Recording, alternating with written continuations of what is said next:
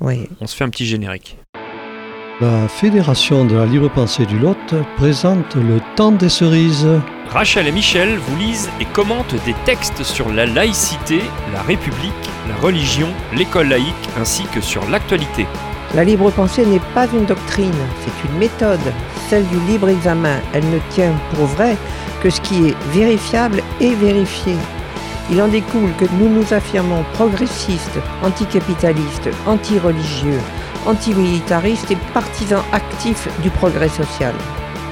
Le temps des cerises, une émission mensuelle sur Décibel FM. Et nous sommes déjà au mois de février pour une nouvelle édition du Temps des cerises et toujours avec Rachel et Michel. Bonjour. Bonjour. Bonjour à tous. Et donc, en ce mois de février, Michel, de quoi on va parler? Eh bien oui, pour ce mois de février, là, on va parler des privilégiés qui sont toujours à la fête. Du fameux député Tian. Pendant qu'il futigeait les quelques petits fraudeurs, c'est-à-dire les chômeurs au RSA, à l'Assemblée nationale, il dissimule des comptes en Suisse. Vous parlez du régime militaro-islamique en Égypte, qui cible les athées. De l'école, des effets des réformes du système éducatif. Et on peut se poser la question, est-ce que l'école instruit tous les élèves? On va parler aussi d'un livre de parachutiste déserteur pendant la guerre d'Algérie et de son livre Le désert à l'aube, publié en 1960 et naturellement aussitôt saisi et censuré. Il faut dire que l'armée n'a jamais aimé qu'on dévoile ses exactions.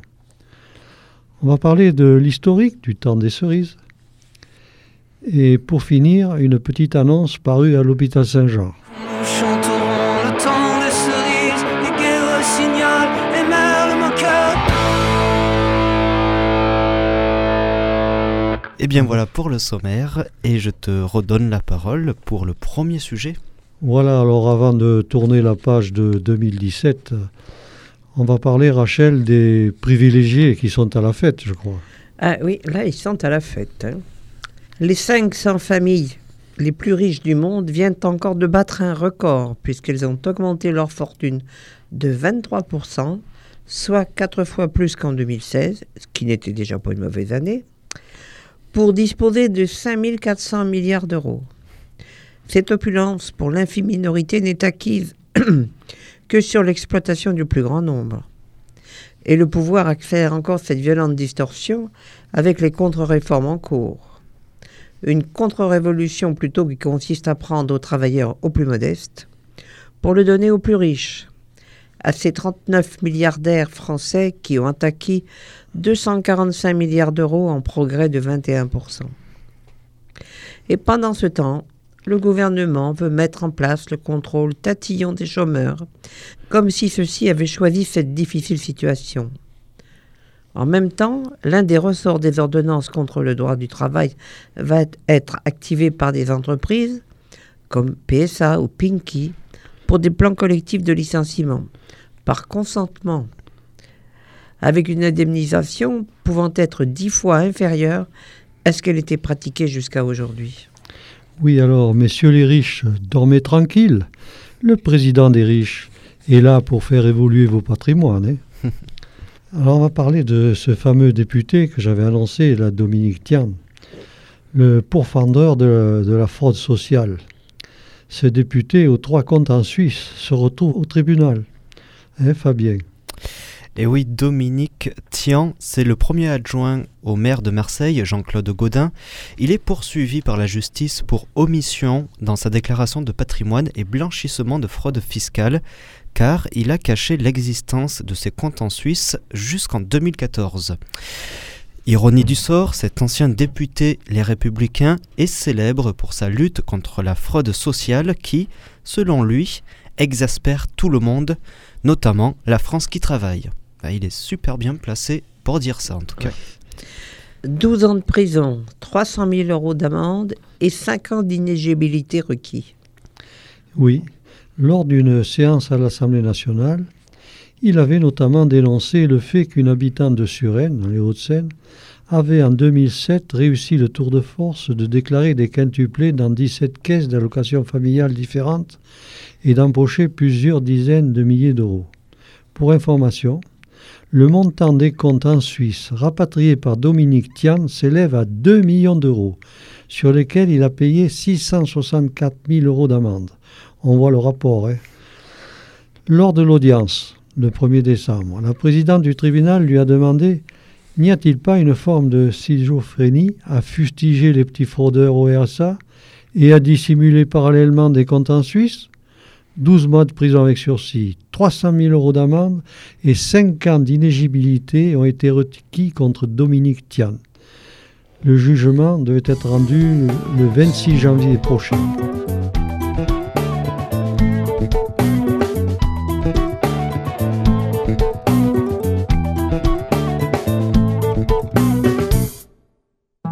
Je serai membre du MEDEF, j'aurai pour tâche de défendre tous ceux qui payent l'ISF et la liberté d'entreprendre. Et je me battrai pour qu'on baisse significativement les charges, étant donné ce qu'on encaisse pour que nos manœuvres aient plus de marge. Quand je serai membre du MEDEF, je serai le partenaire social de tous les précaires et des STF. Car quand on est libéral, on rend le travail plus flexible. Et pour ce qui est de la justice, on promet la main invisible.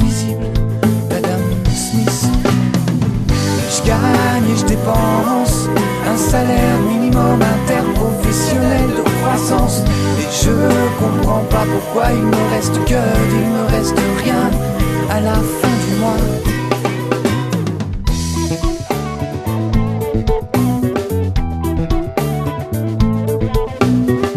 Quand je serai membre du MEDEF, j'aurai pour tâche de foutre en l'air tout ce qui rapporte pas BZF et qui coûte cher aux fonctionnaires. Et je me battrai contre la crise pour relancer l'activité. Je prendrai délocalise partout où on peut l'exploiter. Quand je serai membre du MEDEF, je dirais que le libre-échange peut tout pendant que j'engrangerai les bénéfices.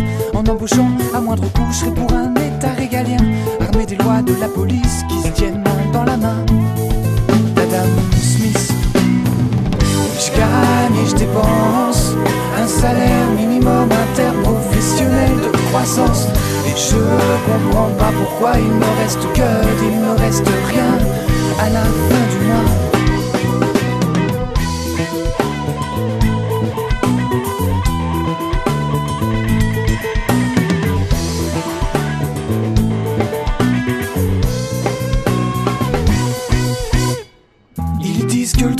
Travail n'est pas favorable à l'emploi parce qu'il est trop contraignant et contre-productif. Ils disent que le salarié devrait ne devoir compter que sur soi parce qu'il peut pas y avoir de projet collectif. Ils socialisent les coûts et privatisent les bénéfices. Les biens publics ne valent le coup qu'à condition qu'ils s'enrichissent. Alors je me dis que je dois pas être le seul en lice à vouloir mettre ma main dans la gueule d'Adam Smith.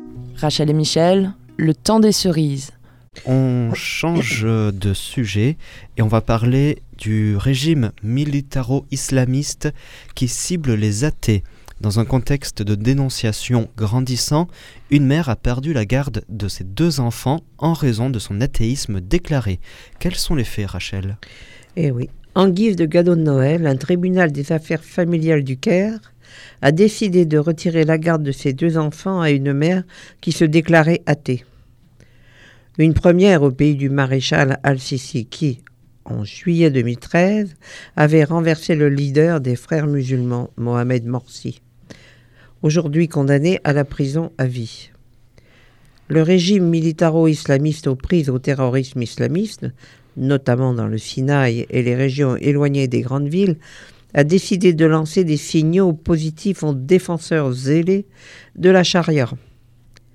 L'extrémisme et l'athéisme sont les deux faces d'une même pièce, martèle-t-il ainsi depuis plusieurs mois des imams sur les chaînes de télévision égyptiennes, dans ce qui s'apparente à une campagne nationale contre la libre pensée.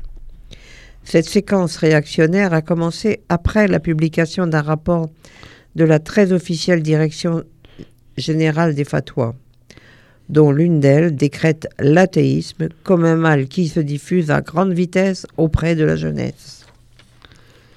Et toujours ce régime militaro-islamiste qui cible les athées. Et là, peut-on parler, Fabien, euh, d'un durcissement là? Eh bien, la vie privée des citoyens est surveillée en Égypte. Dans la foulée, la Commission des affaires religieuses du Parlement a élaboré une loi contre l'athéisme. Toute personne affirmant publiquement son athéisme ou sa sympathie pour les athées sera passible d'amende ou d'une peine de prison. Ce durcissement soudain intervient dans un contexte nouveau. D'après le chercheur Oussam Bentabé, qui consacre une thèse à l'abandon de l'islam depuis 2014, l'athéisme progresserait fortement dans le monde musulman et le phénomène ne ferait que commencer. Je le cite, le problème, c'est la condamnation à mort des apostats inscrites dans le droit musulman classique, sur laquelle s'accordent les quatre écoles juridiques sunnites et reprises dans la constitution de certains pays majoritairement musulmans. Assam Bentabé soulignait en août dernier, le sociologue, chez nos confrères de La Croix. Mais cette rage contre les athées ne touche pas que le monde musulman.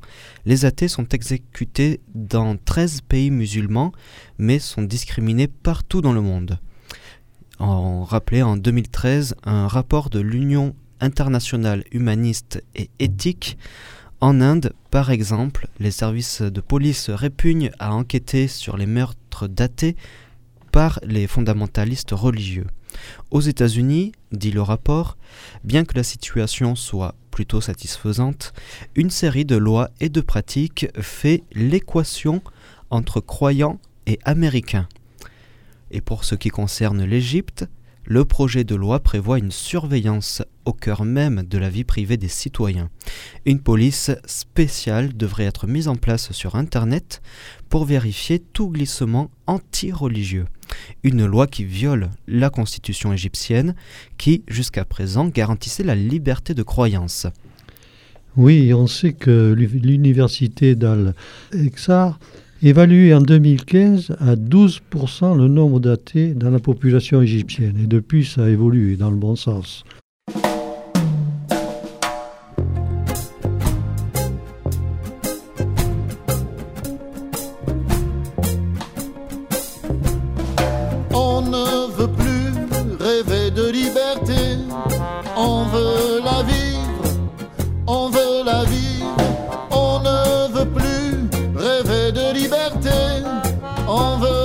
Vivre pour de vrai.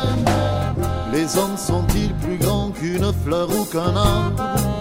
En attendant, qui c'est qui prend les armes? C'est pas les fleurs, c'est pas les arbres, c'est pas les fleurs, c'est pas les arbres.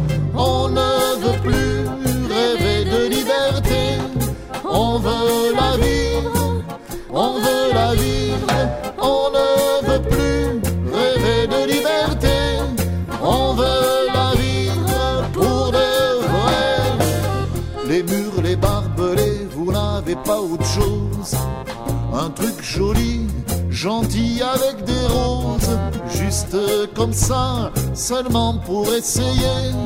Juste comme ça, seulement pour essayer. On ne veut plus rêver de liberté, on veut la vivre,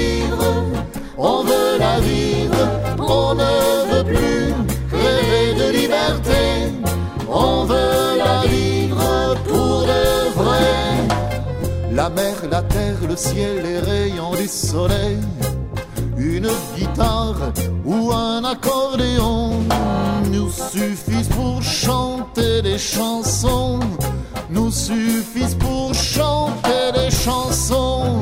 On ne veut plus rêver de liberté, on veut la vivre, on veut la vivre, on ne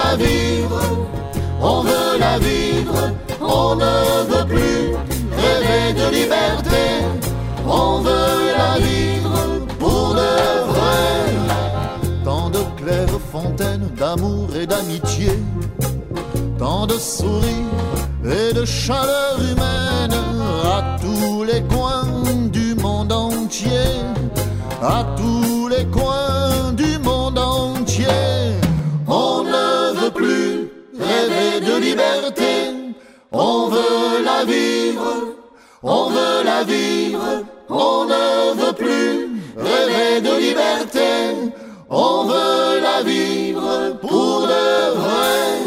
On ne veut plus rêver de liberté, on veut la vivre, on veut la vivre, on ne veut plus rêver de liberté,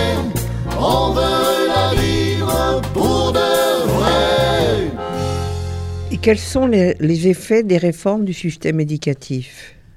Une école qui instruise tous ses élèves, Michel? Il n'est pas sûr qu'en France, l'enseignement soit effectué toujours dans les meilleures conditions. Les dernières nouvelles concernant l'école française ne sont pas bonnes. Les élèves bons et moyens s'en sortent plutôt bien, mais les élèves ayant des retards ne sont pas suffisamment aidés et décrochent. 140 000 élèves sortent chaque année du système scolaire sans diplôme et sans perspective de stage ou formation. Les évaluations PISA et TIMSS sont certes contestables. Les, questions posées par PISA sont peu mathématisées.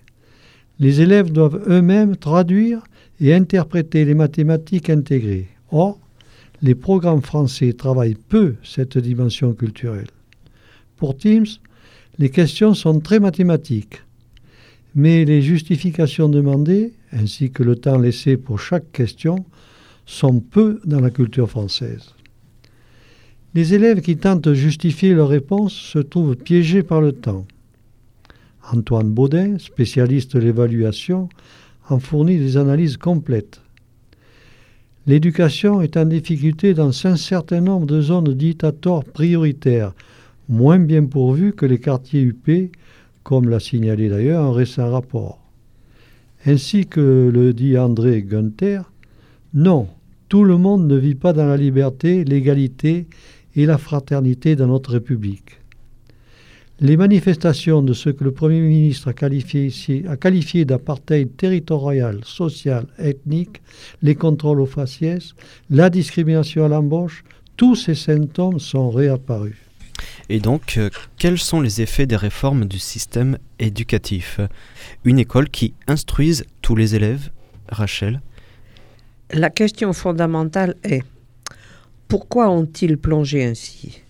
Et la République n'a-t-elle pu assurer leur éducation et leur insertion dans la société? Le système actuel est le résultat de leur réforme des années 1970. Des sociologues affirment que c'est ce qui a mené à l'échec massif des enfants des classes populaires, en entraînant l'adhésion des enseignants à un présupposé négatif, selon lesquels certains enfants n'auraient pas les capacités pour réussir leurs études. Cette logique aurait conduit à une règle funeste. Donnez moins à ceux qui ont moins.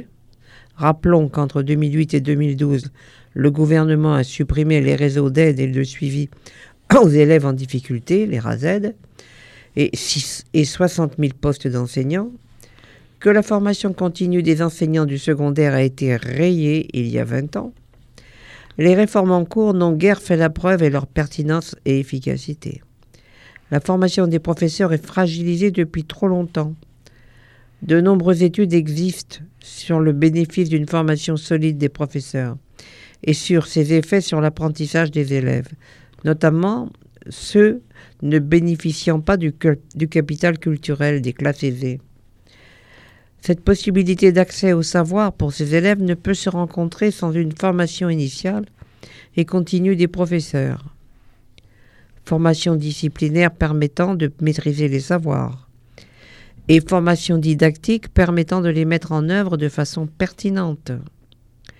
Recruter des enseignants, eh bien, les former, cela a évidemment un coût.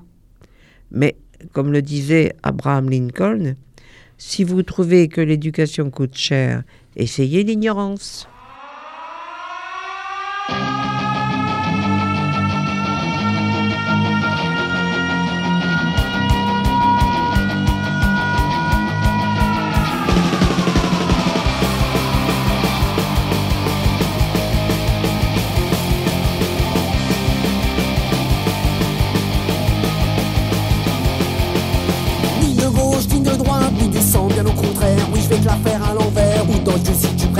Me présente, je m'appelle Macron, avec moi tu l'auras dans le. Tes mini sont des faux et leur de c'est dans ton cul. Maintenant je suis ton président, président, président.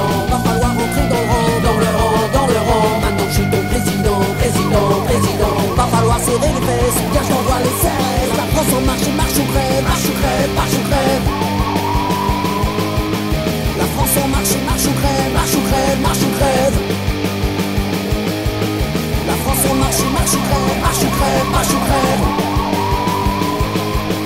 La France en marche, marche crève, marche ou crève, marche ou crève. Avec ma copine Angela, oui, on va mettre la France au pas. La dictature économique, c'est ça mon programme politique. Oui, élu par le FN, je remercie Marine Le Pen. On se rend service entre bourgeois, riches, on est comme ça. Maintenant, je suis ton président, président, président. Oui, du con, oui, du blanc, oui, du blanc, oui, du blanc. Va falloir rentrer dans le rang, dans le rang, dans le rang. Finiras en une matraque en suppositoire. La France en marche, marche ou crève, marche ou crève, marche ou crève. La France en marche, marche ou crève, marche ou crève, marche ou crève. La France en marche, marche ou crève, marche ou crève, marche ou crève. La France en marche, marche ou marche ou crève, marche ou crève.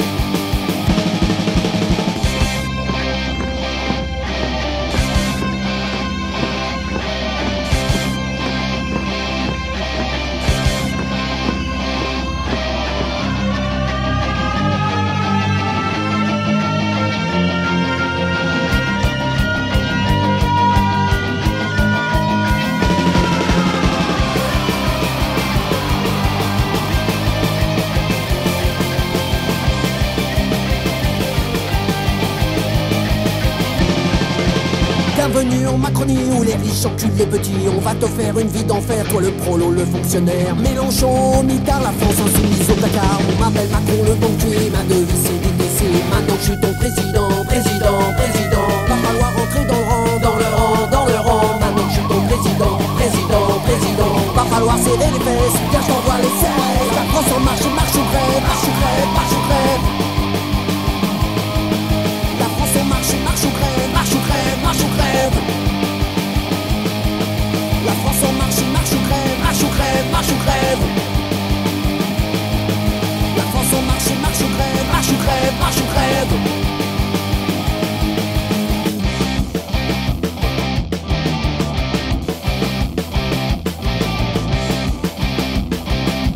Marche ou crève. Nous chanterons le temps des cerises, les guerres signal et merle moqueur. Rachel et Michel, Le temps des cerises. Là, Fabien va parler d'un livre de Noël Favrelière, un parachutiste déserteur pendant la guerre d'Algérie. Peux-tu nous résumer, nous dire quelque chose sur ce Noël Favrelière? Et oui, tout à fait. C'est un jeune rappelé dans un régiment parachutiste durant la guerre d'Algérie. Il avait été condamné à mort par deux fois pour avoir refusé de participer aux barbaries en cours. Après une vie d'engagement, c'est à l'âge de 83 ans que Noël Favrelière s'en est allé le 11 novembre dernier. Et c'est en août 1956 que s'était scellé son destin. Une nuit de cet été-là, il décide de ne pas abandonner à son sort un prisonnier promis à la corvée de bois, soit à être exécuté d'une balle dans le dos. Âgé de 22 ans, il avait déjà été le témoin d'atrocités. Il choisit de déserter avec le jeune Algérien. J'en avais plus qu'assez, étant déjà contre cette guerre avant de partir. Là, ça a été la goutte d'eau. Je ne voulais pas que ce jeune gars blessé soit simplement assassiné. Raconte-t-il encore des années plus tard. Après une semaine de fuite dans le désert, il rejoint l'armée de libération nationale, la ALN, avant de partir pour Tunis, puis les États-Unis. L'ancien appelé d'Algérie qui avait déserté en 1956 et s'était engagé pour la reconnaissance de la torture est décédé à l'âge de 83 ans. Peux-tu nous parler de son parcours, Michel? Oui, d'autant plus que je suis très intéressé parce que partout il est passé, j'y suis passé et j'ai eu de nombreux problèmes aussi, mais pas autant que lui. Alors Noël Favrelière ne peut rentrer en France sans être inquiété qu'en 1966, une fois ces deux condamnations à mort levées, malgré quelques incursions dans la clandestinité. Je ne regretterai pas ce que j'ai fait, car je ne me suis jamais senti aussi en paix avec moi-même et aussi libre, confie-t-il à son père, un ancien résistant, dans une lettre. Mais Noël Favrelière entend témoigner, révéler la réalité de la guerre d'Algérie. Il rédige un récit autobiographique, Le désert à l'aube, publié en 1960 et naturellement aussitôt saisi et censuré. Son histoire inspire également le cinéaste René Vautier pour son film, sorti en 1972, et basé sur les auditions de plus de 600 appelés, et c'est le film C'est avoir 20 ans dans les Aurès. Plus tard, nommé chez Renault à Sofia, l'ancien parachutiste apporte son concours à ceux qui résistent à la dictature des colonels grecs.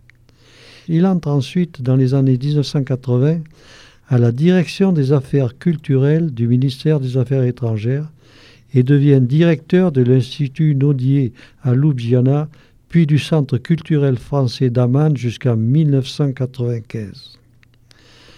La soif de voir éclater au grand jour les exactions dont il était l'un des témoins ne le quitte pas pour autant. En 2000, il fait partie des douze, aux côtés notamment de Henri Allègre, Josette Audin, Alban, Liéchi et d'autres, qui, dans les colonnes de l'humanité, appellent à la condamnation par la France de la torture durant la guerre d'Algérie, dont la pratique a été reconnue pour la première fois par le général Massu. Le silence officiel, écrivit-il alors, serait ajouté au crime de l'époque une faute d'aujourd'hui. Là, on va parler de Chant, le temps des cerises. Nous n'avons pas les livres penseurs du Lot choisis par hasard le temps des cerises. Voici un résumé de son historique, Rachel. C'est en 1866 que le chansonnier et révolutionnaire Jean-Baptiste Clément écrit les paroles de la future romance Le temps des cerises. Ce fut un militant très actif lors de l'insurrection parisienne du 18 mars 1871, délégué à la commune de Paris. Il avait succédé à Clémenceau en 1871 comme maire de Montmartre. Un soir de 1867, Jean-Baptiste Clément alla trouver Antoine Renard 1825-1872. Originaire de Lille, cet ancien ténor de l'opéra s'était reconverti dans le music hall. Il le pria de mettre en musique son poème Le temps des cerises. Cette chanson devint ensuite l'hymne de tous les communards et des ouvriers. Après son retour d'exil, Jean-Baptiste Clément ajouta 1882 la dédicace à la vaillante citoyenne Louise, l'ambulancière de la rue Fontaine-au-Roi, le dimanche 28 mai 1871. Ce jour-là, avec Eugène Varlin et Charles Ferret, tous deux plus tard condamnés à mort et fusillés, Clément se trouvait sur la dernière des barricades.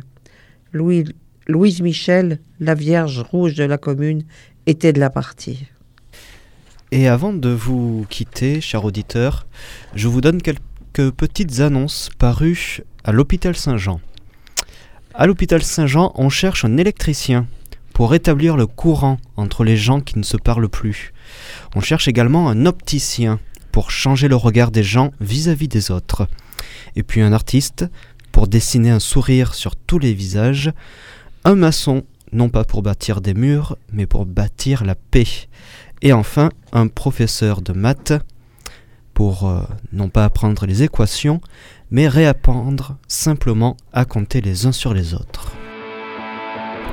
Ces petites annonces dites, eh bien, c'était pour conclure cette émission.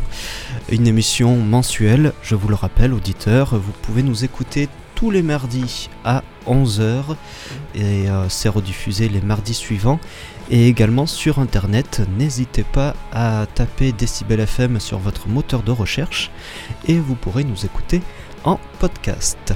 Voilà, Rachel et Michel, merci beaucoup. On se retrouve le mois prochain. Tout à fait. Bonsoir à tous. Bonsoir à tous et au mois prochain. Très bien, merci. Au revoir. Au revoir. Au revoir. La Fédération de la libre pensée du Lot présente le temps des cerises. Rachel et Michel vous lisent et commentent des textes sur la laïcité, la République, la religion, l'école laïque ainsi que sur l'actualité. La libre pensée n'est pas une doctrine, c'est une méthode, celle du libre examen. Elle ne tient pour vrai que ce qui est vérifiable et vérifié. Il en découle que nous nous affirmons progressistes, anticapitalistes, anti-religieux, antimilitaristes et partisans actifs du progrès social. Le temps des cerises, une émission mensuelle sur Décibel FM.